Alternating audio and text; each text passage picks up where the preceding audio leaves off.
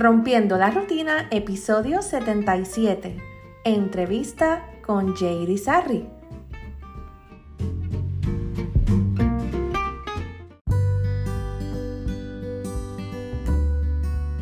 ¿Qué tal amigos? Continuamos en Rompiendo la Rutina y hoy tenemos a una invitada muy especial, de los primeros invitados que yo tuve en mi programa el año pasado fue Luis Yaptiel, que lo tuve en el Día del Padre, y luego de eso, Jay y yo siempre tuvimos pendiente una entrevista y yo digo, las cosas se dan cuando, cuando es el momento perfecto. Y hoy tenemos de invitada a Jay Irizarry, menciono a Luis porque ellos son esposos, son padres, pero hoy vamos a hablar de Jay, de lo que ella hace, su rol como mamá, como influencer. También está bien involucrada en lo que es la NFB, nuestras redes sociales.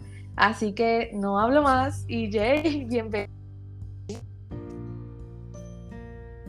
Gracias Aleida, gracias por la invitación. Estoy muy feliz de estar aquí hoy contigo en tu programa porque sí, ya Luis había estado y yo decía, bueno, en algún momento se dará ese lugar perfecto para, ¿verdad? Para dialogar con Aleida en su programa, así que estoy muy feliz. Ese día hasta Aralía estuvo porque él estaba jugando con ella en el parque y ella estaba ahí y mucha gente me comentó, nos gustó mucho, como que fuera eso bien natural. Ah, yo digo, eso no fue ni planificado, eso fue ahí perfecto. Correcto. Así que cuéntanos un poco de quién es Jaylin Ibizarri, a qué te dedicas actualmente. Muchas cosas. Pues quién soy yo, sí, son muchas cosas. Tengo 24 años, como dijo Aleida, soy esposa de Luis Jean-Pierre y soy madre, tengo una niña de 5 años, así que realmente pues, ahí comienza todo, pero más allá de eso, eh, a mí me, apasiona mucho el tema de la moda, también el tema de las personas ciegas y por eso pertenezco a NFB Puerto Rico y estoy activa en el comité de comunicaciones porque de verdad que más, o sea, no es el hecho de que yo sea ciega, es que me apasiona el tema me apasiona compartir con mis compañeros en el FB, ayudarles, apoyarles, así que de verdad eh, es un tema muy bonito para mí. Eh, en cuanto a la moda, pues también soy influencer en las redes sociales. Me gusta crear videos, que, crear contenido. Eh, también pues otra de mis pasiones, la publicidad, el marketing. Así que pues ahí estoy en las redes sociales, creando mis videos, mostrando cómo es mi vida como madre y mujer ciega. Así que siempre doy tips de cómo me maquillo, cómo me visto. realmente eso es como que un día a día de mi vida con mis tips, con mi estilo de vida, qué me gusta hacer, qué cosas me gusta ah, comprarme, etcétera. Realmente eh, es muy divertido. Eh, al mismo tiempo que educo sobre las personas ciegas, porque realmente como es otras, o sea, mezclo mis pasiones y llego a, a, ¿verdad? A que no solo es entretenimiento eh, y basarla bien, sino que también me, gusta me gusta, ¿verdad? Educar, así que muestro en mis videos cómo uso mi bastón, que es el braille, obviamente muestro cómo adapto mi vida a ser ciega, porque yo no busco ser como los demás, sino yo busco adaptar, ok, me quiero maquillar, pues cómo lo puedo hacer yo siendo ciega. O si voy a una tienda sola, pues cómo hago eh, para conseguir a lo que quiero. ¿Lo hago sola o ese día pedí ayuda? Pues lo, lo muestro, lo hago bien natural para crear conciencia. No todo es perfecto y no lo muestro como, ah, es simplemente el resultado perfecto. Me gusta mostrar también el proceso para que las personas eh, vean, ay, mira, pues cómo ella lo logra, porque de verdad hoy, o sea, Aleida sabe que hay muchísimas dudas sobre el mundo de los ciegos, cómo lo hacen y cómo usas tu celular y cómo te grabas y realmente pues, eh, pues me gusta educar y que hay muchos mitos sobre lo que podemos hacer las personas ciegas y te pensar no podemos tener acceso a la tecnología o que si tenemos una página pues alguien escribe por nosotros y no, realmente hay muchas alternativas tecnológicas para nosotros poder también estar en ese mundo de las redes sociales y, y de todo lo que está al día en este momento. De pequeña, de pequeña, ¿qué querías ser? ¿Qué querías ser cuando fueras grande? ¿Cómo fue tu, tu niñez siendo pues una niña ciega? Siempre fue, o sea, porque tal vez las personas nos ven ahora ya adultos con una actitud positiva sobre la vida, la ceguera, e insertados pues en lo que queremos hacer y lograr nuestras metas, pero a veces no siempre fue así. ¿Cómo, cómo fue tu, tu niñez? Pues mira, fue, fue bien diferente porque yo no crecí con las herramientas como una niña ciega, o sea, yo no supe braille hasta los 15 años, yo no tuve un bastón en mis manos de ciegos hasta los 15 años, entonces mi niñez, eh, mi familia pues intentó que fuera como los demás niños, intentando un poco ocultar el hecho de pues no son, o sea, no ocultarlo, porque se trabajaba, obviamente intentaban que en el ámbito escolar me dieran este, los acomodos razonables y todo eso, pero no, o sea, como que nunca llegaron al punto de que me enseñaran braille y movilidad y tecnología para yo ser independiente, como ese punto en mi niñez nunca llegó. Por ende, yo quería ir a la universidad porque cuando llevan a una excursiones en la universidad, en mi caso que soy de San Germán, pues a una universidad que está ahí justo en San Germán, pues yo este, me sentí como que, ay, no, yo, yo quiero ir, esto me gusta, este ambiente me gusta. Y yo de pequeña dije, ah, pues contabilidad, porque a mí siempre me gustaron las matemáticas y como que relacioné una cosa con la otra. Luego fui creciendo y dije, no, esto como que no es para mí. Luego de la contabilidad dije, mira, pues eh, me gusta el, entrenamiento personal. Ah, me puse a verificar si en Puerto Rico tenían el bachillerato y cómo podía hacer el proceso, pero igual dije, ok, no es para mí, porque, ¿verdad? En un principio yo tenía una mentalidad de lo que era eh, estudiar para hacer personal training y realmente pues no era así, así que dije, no, pues seguí buscando, seguí buscando. Siempre me, me gustó el tema de mm, de la moda, este, pero mi familia, y qué bueno, mi familia siempre me dijo, estudia algo que te guste, pero que sea diferente a la moda, porque en la, en la moda tú te puedes abrir puertas de otra manera, no necesariamente tienes que hacer una carrera para que, ¿verdad? Así que ahí decido comenzar en lo que es em, el tema de maestra. Maestra específicamente me llamaba la atención ser instructora en orientación y movilidad porque cuando a mis 15 años, que ya más adelante hablaré de eso con Aleida, eh, empiezo entonces en el mundo de los ciegos, yo me enamoré del bastón y me enamoré de la independencia que a mí me daba el bastón y yo dije, no, yo tengo que ayudar a otras personas a que lo logren porque yo tengo residuo visual, pero mi mayor como que temor eran las escaleras o ir a un lugar que yo no conocía porque tenía miedo de caerme o, o de cometer un blooper porque yo no usaba el bastón hasta los 15 años. Entonces, cuando a mí me ponen unas vendas y me dan un bastón en la mano y me dicen tienes que moverte de punto A a punto B y yo lo logro, yo dije, esto, o sea, yo me sentía como un fenómeno y también me motivé a que, güey, otras personas tienen que aprender esto, porque, o sea, obviamente hay, hay muchísimas, ¿verdad? Hoy día personas ciegas que, que por X o Y razón, pues no tienen esa movilidad con su bastón tan desarrollada para ser tan independientes. Y yo dije, esto está en la mente, o sea, se puede lograr. Y nada, realmente pues luego empecé a buscar información de ese bachillerato, resulta pues que aquí en Puerto Rico sí había algo, algo parecido, no exactamente lo que yo quería estudiar, comencé a estudiarlo y luego pues como no era, o sea, el bachillerato que está es en general en impedimentos visuales, pues también dije, no, no me, no, o sea, no me quise quedar, así que luego de eso un cambio a comunicaciones y me encanta, me encanta, me encanta entonces, ¿verdad? Porque siento que puedo combinar una cosa con la otra y, y pues sí, creo que he llegado a, a donde realmente me gusta. Pero básicamente esa es mi historia con el tema de cómo elegir lo que yo quería estudiar. Fue un poco extenso. Quiero volver al punto de los 15 años, cuando dices que ahí tienes esa primera experiencia con el bastón, aprendes el braille. ¿Cómo fue? ¿Tuviste un maestro en la escuela? ¿Qué pensabas de, al, inicio? Y obviamente ya has dicho cómo fue tu, tu visión de la vida y de lo que tú podías hacer cambió.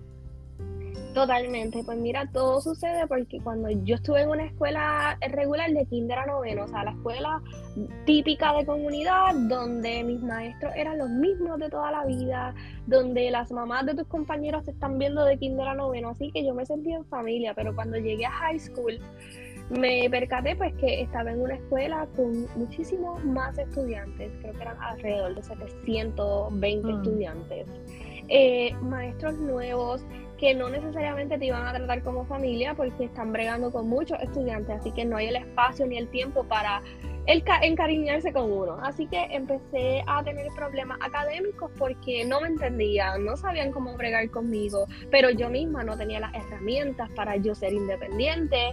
Eh, entonces, pues hay una maestra de educación especial de la escuela me dice, mira, yo no sé hebreo ni, ni estoy educada en el tema, pero conozco un maestro que sí te va a poder ayudar, él también es ciego y yo me negaba, estuve un semestre negando ir a conocerlo yo estuve un semestre porque yo le decía a mi mejor amiga y yo y cada vez que la maestra me veía en el patio me volví y me repetía mira ¿cuándo vas a ir a conocer a Tomás? el maestro se llama Tomás Cintrón y yo le decía a mi amiga es que yo no quiero ir a conocer a un señor que de seguro eh, está aborrecido y está amargado ¿verdad? como decimos en Puerto Rico yo decía debe estar amargado por ser ciego porque imagínate ser ciego eh, hasta que nada, eh, mi amiga me dijo, mira, pues ve para que te quiten la maestra de encima. Así que pues le digo a, mi, a mis encargados para ir y eso me cambió la vida. Eh, o sea, un simple gesto nada más que cuando yo llegué a su salón, él de forma independiente llega de su escritorio a la puerta a recibirme a mí y a mis encargados. Eso a mí ya me cambió la vida porque yo, o sea, yo esperaba a este señor sentado o que alguien lo iba a ayudar a pararse y que lo iban a llevar hasta donde mí, que pues a lo mejor alguien iba a hablar por él, porque pues no, o sea, fue todo lo contrario. O sea, él se paró del escritorio, él llegó hacia donde mí, nos dio la bienvenida, entramos a su salón, él comenzó a caminar por su salón, a mostrarme todo lo que él tenía y era como que, mira, esto es una maquinilla, aquí se escribe hebreo, estos son los bastones, esta una regleta y yo estaba súper impresionada. O sea, y obviamente me sentía culpable, me sentía mal porque yo dije, ay, eh, desaproveché mi semestre de esto. Eh, y pues básicamente también algo que me ayudó un montón es que este maestro tiene la filosofía de la National Federation of the Blind, que es pues ser independiente. Y recuerdo, eh, recuerdo que en la segunda clase, porque esa primera vez fue como que, ok, finalmente, ¿quieres coger las clases? Y yo sí, obviamente sí quiero.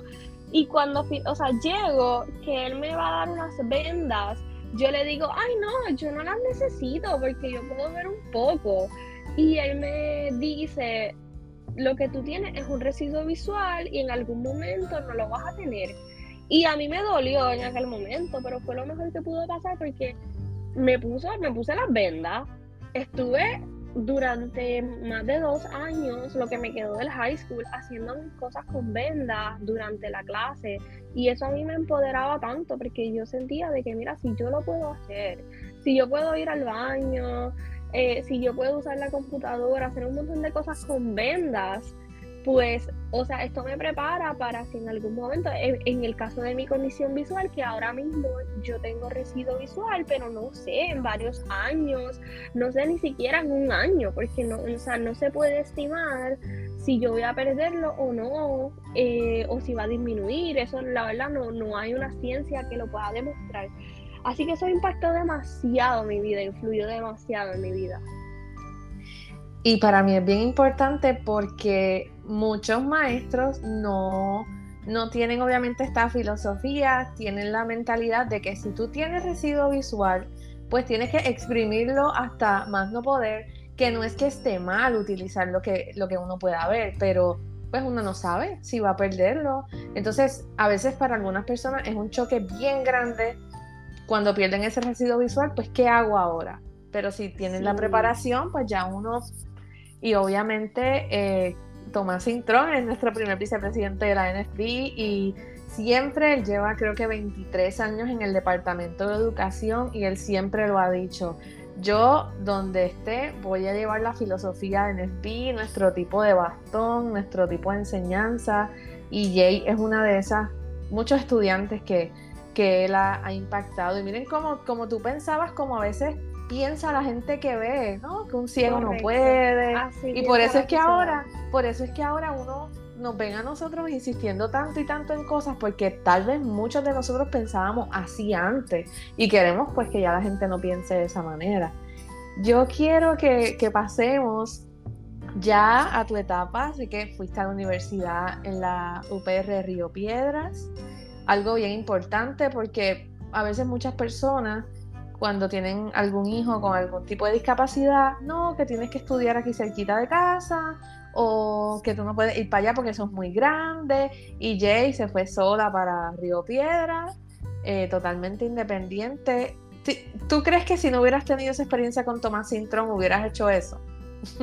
no, jamás y nunca, definitivamente. O sea, jamás y nunca. Y, quién sabe qué hubiese pasado con mi vida, porque mis encargados me decían, tú quieres ir a la universidad, pero yo no sé. Entonces, aquí en Puerto Rico, eh, pues la mayoría, la verdad, la mayoría diría yo de estudiantes que tienen alguna condición le ponen asistente.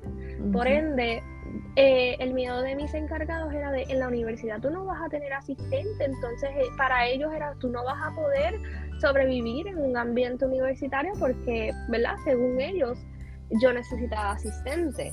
Algo que a mí me, me, motivaba mucho también es que en el caso de mis hermanos ciegos, yo tengo también dos hermanos más ciegos, ellos estudiaban en Estados Unidos y allá la filosofía es diferente. Allá ellos no te ponen asistente, más bien te dan todas las herramientas que tú necesites para poder eh, ser un estudiante de, forma independiente. Por ejemplo, pues si necesitas una computadora con un programa que sea parlante, pues eso te dan el adiestramiento. Le dan el adiestramiento de movilidad, que es exactamente lo que dan aquí en Puerto Rico, pero aún así muchos estudiantes, a pesar de que cogen ¿verdad? las clases de visión, tienen, siguen teniendo el asistente. Entonces, en mi caso fue así igual, yo continuaba teniendo mi asistente este, ¿verdad? En high school cuando ya entonces pues sabía usar una computadora y podía moverme con el bastón. Así que nada, básicamente eh, eso a mí me cambió la vida porque ahí comienzo a, a, conocer ciegos que eran abogados, maestros, trabajadores sociales, deportistas, cantantes, y yo digo, espérate, hay ciegos en, todo, en, en todas las profesiones, en todas las artes, y eso pues, también me, me, motivaba a decir, bueno, lo que yo quiera estudiar lo voy a poder hacer. Y sobre todo también, algo que tuve bien claro era de que, ok, no voy a estudiar algo y ojo, yo creo que esto le pasa no solo a ciegos, le pasa a todo el mundo, que le cogen miedo a irse lejos y dicen, no, pues voy a estudiar lo que, lo que den en la universidad que tengo cerca de casa. no, Y yo siempre estuve clara de, no, no, no, yo voy a irme a la universidad que estén dando el bachillerato que yo quiero. Eh, y desde antes de, o sea, desde que yo empecé a buscar, por ejemplo, el, el bachillerato en personal training, lo daban en Carolina, entonces ya yo estaba clara de que, ah, pues me voy para Carolina, porque allá lo dan. Entonces eh, fue bien, bien bonito, porque igual sí, mis encargados tenían mucho temor de, ay, te va a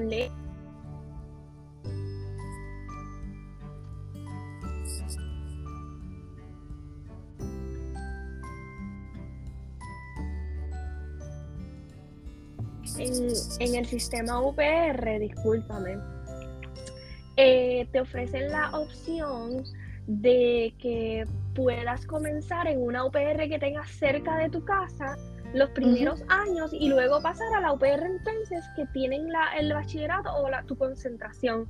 Y mis encargados me decían, pues quédate estos primeros años, pero gracias a otros conocidos que yo tenía ciegos, me, dije, me decían, no, realmente yo te recomiendo que te vayas de lleno a la universidad, eh, sede donde sea tu bachillerato y comienza, y comienza una vida ahí, porque si no te vas a quedar en tu casa con las comodidades de tu hogar y va a ser un poco eh, difícil luego que te adaptes. Y así fue realmente porque yo pues tomé la decisión, estaba a dos horas y media de mi casa, no podía llamar a mis encargados para que me ayudaran si tenía alguna situación, así que pues tuve que aprenderme dónde estaba la farmacia, el supermercado más cercano, restaurantes.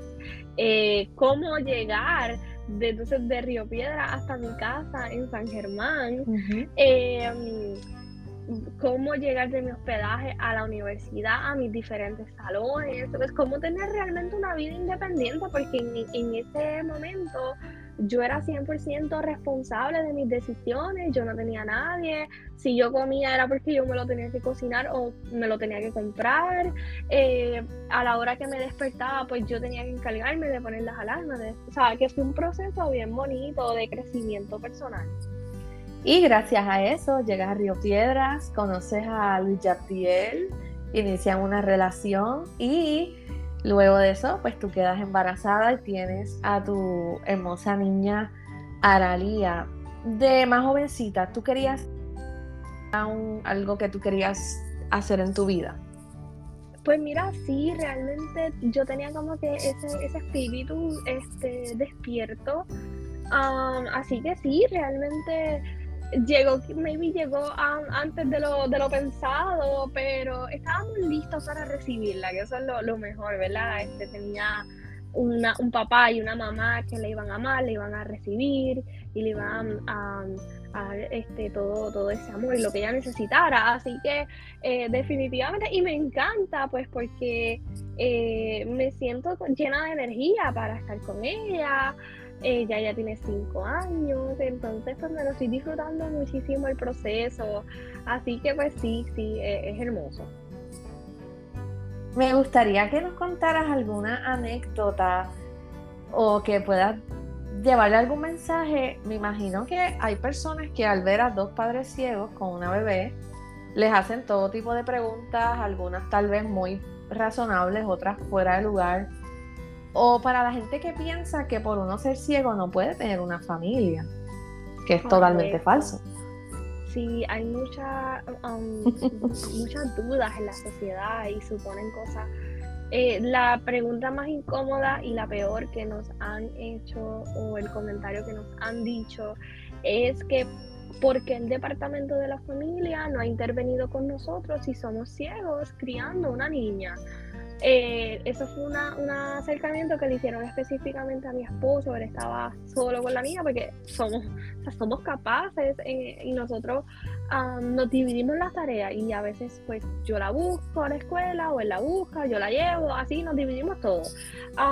pues él estaba solo con la niña y este pues una persona le hace ese acercamiento y fue sumamente o sea, nos enojamos muchísimo y él me contó pues, que le, hace saber a la persona de que, mira, él, es ciego, pero es capaz de cuidar, de proteger y de educar a su hija, aunque él es ciego, o sea, eso no tiene nada que ver.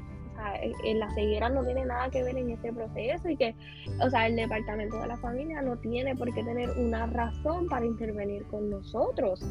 Eh, ya que nuestra hija está súper bien, va a la escuela, lo tiene todo, tiene amor, tiene educación, o sea, está bien, está saludable. Así que esto nos lleva a pensar que, la sociedad, ¿verdad? Pues no, nos, nos hace incapaces, nos hace este como que no, eh, ellos no pueden tener una familia, no pueden un hogar, o sea, nos hacen preguntas de, ah, este, o suponen de que vamos a tener todos los días una persona que nos hace las tareas del hogar y nos hace pues el, tema de la comida y todo y es como que mira no si lo tenemos es porque queremos eh, eso no porque no podamos o sea si yo estoy trabajando y quiero pagarle a alguien para que haga las tareas del hogar porque yo estoy trabajando y mi esposo también o estamos de viaje o estamos pero no o sea jamás y nunca es porque yo como ciega no lo puedo hacer Claro, y eso lo hacen personas que ven, a veces tienen, tienen quien le cuida a sus hijos o quien les ayuda en la casa, pero en el caso de ustedes sería por eso, porque están trabajando, viajando, etcétera, no porque sean ciegos. Y eso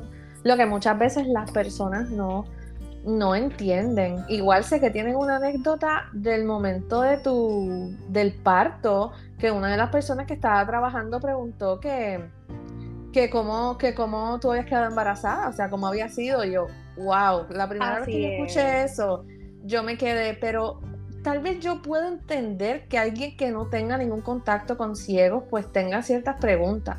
Pero yo digo, alguien que está en el área de la salud, que, o sea, yo me, yo me impacto mucho y siempre me gusta hablar de este tipo de cosas porque a veces las personas, yo digo, hay dudas totalmente válidas, pero hay otras cosas que, que son demasiado, o sea, fuera de lugar y yo estoy segura que ustedes como padres ciegos han tenido las mismas preocupaciones, las mismas dudas, los mismos miedos que puede tener cualquier papá que ve primerizo o ya que tenga varios hijos, o sea, y, ustedes son un, eh, un, ejemplo de que una pareja de dos personas ciegas puede ser independiente, puede tener su casa, puede trabajar y tener una familia y estoy segura que ya se ha enfermado como se enferman todos los niños, de todos los padres que ven, y, los diferentes problemas. O sea, a veces las personas que tal vez puedan querer hablar con ustedes o con, con uno como ciego, yo siempre digo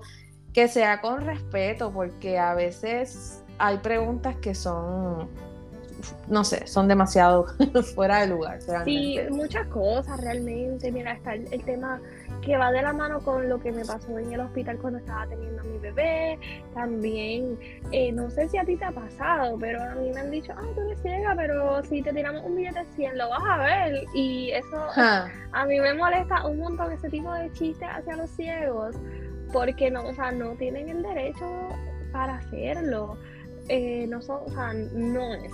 Em, y también algo que me sucedió cuando mi niña comenzó a caminar, muchas personas tenían el temor de, ay, se les baila y no la van a ver. Y era como que, por favor, eh, nosotros optamos, no porque se vaya a ir y no la vamos a ver, porque es obvio que nos vamos a dar cuenta que se está separando de nosotros y la vamos a coger en nuestros brazos, pero ya está, obviamente esa etapa que comienzan a caminar, en el caso de nuestra hija fue al año y dos meses, y obviamente ellos no tienen la capacidad de entender que papá y mamá son ciegos, que me tengo que quedar al lado de ellos, que tengo que avisar si me voy a mover.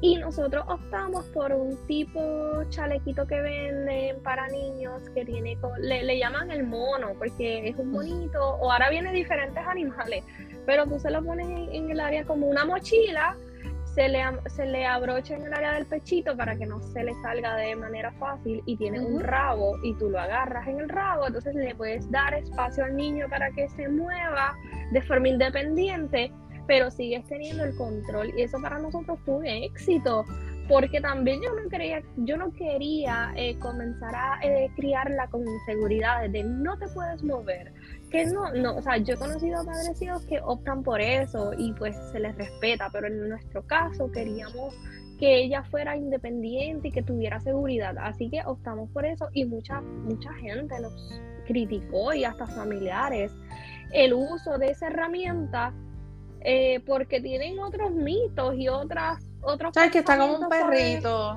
La es correcto, sí, no lo iba a mencionar para que no se escuchara tan fuerte. Sí, no, pero es que es verdad, porque me imagino gente diciendo eso. Sí, así es que dicen. Y, o sea, y eso no es solo, o sea, nosotros lo usamos porque nos funcionó siendo ciegos, pero hay muchos padres que optan por utilizarlo porque sus hijos tienen alguna condición de hiperactividad, etcétera, relacionada y, y tienen que, ¿verdad? Porque aunque ellos ven, de momento los niños se le van. y es como que esa, hay que, hay que, o sea, no podemos pensar de que hay que ser súper como que no, no, está escrito y hay muchas herramientas. También nosotros utilizamos el famoso canguro de, para también no los criticaron. Te criticaron el eh, canguro. Yo digo cuando yo tenga hijos, yo quiero usar el canguro, al guste la que le guste. Es un éxito, es un éxito. Yo te diría que es un éxito, pero igual los primeros meses, porque después se ponen pesaditos y uno sí. sabe. A mí me daba dolor de espalda. Luis aguantó obviamente más pero realmente es un éxito porque te tienen las manos libres. En el caso de nosotras que utilizamos bastón, pues tienes una mano para el bastón y la otra, yo lo usaba mucho en las tiendas y podía tocar las cosas, conseguir lo que yo estaba buscando mientras usaba mi bastón, pero tenía a mi bebé conmigo. Eh, porque no, o sea, no siempre está la oportunidad de usar el coche, porque el coche pues ya es diferente tendrías que tener una mano en el coche y una en el bastón caminando, así que pues ya tienes las dos manos ocupadas. Así que hay, hay opciones y nosotros como ciegos pues la vamos adaptando a nuestra vida. Definitivamente, podríamos seguir hablando mucho, mucho, mucho. Yo creo que como tres programas enteros de, de, todo esto, pero me gustaría que habláramos un poco de lo que estás haciendo actualmente. Seguramente muchos eh, recordarán a Luis y a Jay de, de la plataforma de Bulbu TV, que ella les tuvo una entrevista con ellos y luego estuvieron en su programa. Em, de todo esto, a mí me gustaría que habláramos de una situación que se dio. Eh, dirá de qué va a hablar Aleida? Porque obviamente Luis y Jay siempre utilizan la palabra ciego, ¿verdad? Que es la palabra correcta. Pero muchas personas en los medios no se atreven o les da miedo o piensan que van a ofender, etcétera. Y sé que ustedes con, con Bulbu tuvieron toda esa conversación y ella siempre decía ciegos. Y en un programa de chisme bien conocido, que pues ustedes ya se imaginarán cuál es, yo digo, un día por falta de contenido criticaron a la Burbu porque ella les decía ciegos y no sé qué. Eh, ¿Cómo, yo digo, cómo, cómo uno trata de llevar el mensaje y al mismo tiempo otras personas que tal vez no tienen el conocimiento eh, le quitan el valor a lo que uno está enseñando y tal vez la gente pues le da miedo y dice, ¿cómo los llamo? ¿Qué les digo? Porque me van a criticar. Claro, sí, y que es parte de la filosofía de la National Federation of the Blind, que llamemos las cosas como son, que si somos ciegos, pues somos ciegos, y no, y no me digan, ay, es que se escucha feo, porque las otras palabras que utilizan se escuchan aún peor. Y, y, volvemos, las cosas como son, si las cosas tienen un nombre, pues ya está. ¿Quiénes somos para decir que se escucha feo? Si ya ese fue el nombre que le pusieron. Y by the way, a mí me encanta. a mí me encanta decir soy ciega y ciego y todo eso. O sea, no, no tengo por qué acomplejarme, ni querer este adornarlo, ni ponerlo en diminutivo y decir si soy cieguita. No, soy ciega. Yo soy cieguita, sí. O yo. Eh, sí, hay muchas palabras bien extrañas realmente. Sí, pero pues sí, realmente sí sucedió esa situación porque nosotros eh, de antemano eh, le dejamos saber a toda la producción, a todo el canal, que nos respetaran esa parte. Que por favor, cuando se fueran a referir a nosotros, dijeran ciegos. Y eso fue un revuelo porque muchas personas en el país estaban indignadas que por qué le dicen así, eh, y pues sí, la situación que comentó Aleida fue, eh, sucedió, este, sale un programa de chisme y, me encantó porque Angelique en, más de una ocasión, recuerdo dos veces en vivo en el programa y en una grabación, eh, sacó de su tiempo para que nosotros explicáramos, porque fue tanto el, el como los comentarios, tanto en las redes sociales, en la televisión, y seguían con lo mismo, que era como que, mira, vamos a seguir educando. Entonces, y me encantó, me encantó porque eh, nosotros tuvimos la oportunidad de explicar lo que era el FBI y por qué entonces, ¿verdad? Tenemos esa filosofía de independencia y parte de eso también es que nos llamen como somos, ciegos. Así que fue, fue, fue una gran una gran exposición para educar definitivamente. Sí, poco a poco seguimos educando y llevando pues el mensaje. Y actualmente, ¿qué proyectos estás trabajando? Eh, ¿qué, viene pronto? ¿Qué nos puedes comentar? Pues mira, actualmente estamos trabajando una sección en el casualmente donde todo comenzó, en el podcast Burbu TV en YouTube Ahí vamos a estar haciendo una sección que se llama Mira como yo lo veo y básicamente es compartir nuestras experiencias con el público para que ellos miren como yo lo veo. Y básicamente es, como nosotros hacemos nuestra vida siendo ciegos, porque hay mucho, vuelvo y repito, hay mucho que seguir educando. no, no, no hay un límite. Entonces estoy muy feliz. Casualmente 13 sale la entrevista con la presidenta de la National Federation of the Blind de Puerto Rico, María Arroyo. Fue una entrevista muy hermosa, eh, donde se educó muchísimo y al mismo tiempo se van a poder divertir. Así que no voy a decir mucho más. Eh, estén pendientes cuando eso salga. También sigan las redes sociales de NSB Puerto Rico. para que estén pendientes de todos, todos los inventos que siempre tenemos y todas las cositas nuevas que salen para que no se pierdan de nada. Eso es así. Y yo aquí cada semana hablo de SBIT, todas las semanas en todos los programas hablando de la convención, pero yo dije, quiero tener un invitado que nos pueda hablar también de la convención y que pueda dar eh, toda la información, yo digo, para que la gente no se canse de escucharme a mí todo el tiempo. así que, sí, sabes que tenemos nuestra convención en diciembre eh, Dios mío, ya queda, ¿qué? Tres semanas. Muy rápido. Eh, así que háblale a nuestros oyentes de, nuestra convención y todos los detalles que podamos brindar. Correcto, tenemos la convención más grande de personas ciegas en Puerto Rico del 1 al 3 de diciembre en Aguadilla, Puerto Rico, en el Courtyard by Marriott, en el Hotel Courtyard by Marriott. Yo estoy súper feliz porque eh, como comenté anteriormente, yo estoy súper activa en, el área de las comunicaciones en NFB Puerto Rico y hemos trabajado muchísimo, Aleida, la Junta, nuestra presidenta, de verdad como que los líderes, todos hemos aportado para que esto se dé en grande, con la elegancia, con, con todos los detalles, o sea, es, es, un proyecto grande que, o sea, toda persona ciega todo acompañante de una persona ciega, personas cercanas, parejas, padres, familiares, deberían darse cita porque van a aprender muchísimo. Y lo mejor de todo es que hay talleres, charlas, de todo para todos. tenemos un menú súper variado. Son tres días que estoy más muy emocionada porque el año pasado fue un día y la pasamos espectacular. Fue súper emocionante y sentimos que la gente se quedó con ganas de más, de mucho más. Así que este año se tomó la decisión de que fueran tres días. Y de verdad estoy súper, súper contenta porque, eh, bueno, Aleida sabe, hemos estado trabajando muchísimo y esta agenda está espectacular.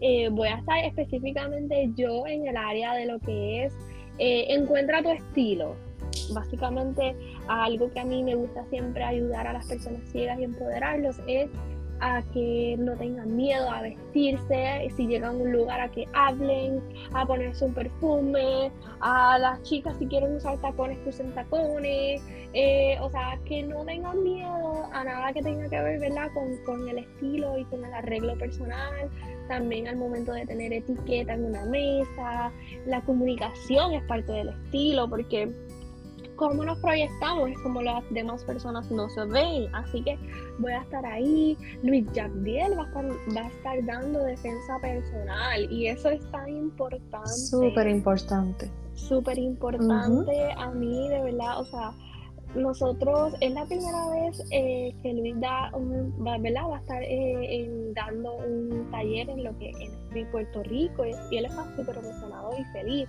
porque en otros lugares hemos tenido, hemos tenido la oportunidad de brindarle este tipo de talleres a personas ciegas y personas que ven. Y hay personas que han cogido el taller una y otra vez porque de verdad eh, es un tema hoy día, ¿verdad? De, tanto para hombres y mujeres que es muy importante. Así que yo estoy demasiado feliz. Hasta yo también quiero coger el taller de Luis. Yo también.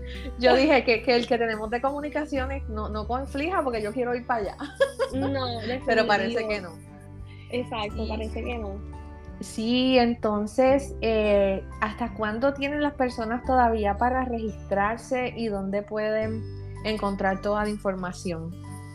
Pues mira, Leida, las personas tienen para registrarse hasta el 15 de noviembre. O sea que tienen todavía varios días para registrarse, pero no esperen a lo último, no esperen al 15. Mira, cuando terminen de escuchar el programa, pueden entrar y se pueden registrar entrando a nfb.org de organización diagonal PR Convención. Entrando también a todas nuestras redes sociales, ahí van a encontrar toda la promoción que hemos realizado para ustedes, se van a enterar de muchas cositas adicionales que tenemos y van a encontrar el enlace también directo cualquier duda o pregunta que tengan adicionales saben que se pueden comunicar con nosotros a través de las redes sociales también. Así que no hay excusas de no puedo hacerlo, ay que no pude entrar, ay que no conseguí el enlace. Mira, se los voy a repetir para que se lo memoricen porque es facilito. Es nfb.org diagonal o slash PR convención. Excelente, definitivamente. Yo creo que vamos a tener que hacer una segunda parte de la entrevista porque yo digo, tengo hay muchas preguntas que se quedan, pero el tiempo obviamente nos limita aquí en la, en la radio, aunque también lo vamos a subir al podcast, así que... así es. Luego de la convención podemos traerle un resumen a la gente. Oye, eso, eso, eso es una muy buena idea. Así que Jay, antes de terminar, ¿dónde las personas te pueden seguir en las redes sociales? Muy importante. Claro que sí, en todas las redes sociales como JVET, J-E-Y-V-E-T-H, JVET. Ahí consiguen todos mis videos, todas mis ocurrencias, eh, videos con Luis, con mi hija, con amigos, o sea, de verdad, de todo un poco para que se eduquen y se diviertan. Claro que sí, Jay, qué bueno que hayas estado hoy con nosotros, hablando un poco de tu historia, de tus experiencias. Sigan atentos a todo lo que estamos haciendo y pues como sabes, eh, la de Luis, la de Aralía. Ahora ellos salen para los Parapanamericanos con Luis, que nos va a estar representando. Así que aquí también en Rompiendo la Rutina les traeremos todos esos detalles de, los juegos y muchas cosas buenas sucediendo, mucho que hacer y em, las personas ciegas saben que aquí en la NFB y, en Rompiendo la Rutina y con Jay y con Luis tienen unos amigos, unos aliados que vamos a estar aquí para, para lo que ustedes necesiten y para que también puedan vivir la vida que quieren y como dice, ¿cómo es, cómo es el lema de Luis? Los sueños se hacen a mano y sin permiso. eso es cierto, eso, eso es muy cierto. Sí. Así mismo es. Así que gracias Aleida por la invitación, por haberme permitido estar aquí contigo. Y espero que se repita luego. claro que sí, definitivamente eso, eso, eso viene muy pronto. Así que, mi gente, qué bueno que les haya gustado y que hayan estado escuchando este programa de hoy. Saben que también lo vamos a subir al podcast Rompiendo la Rutina. Y ya seguimos con más del programa.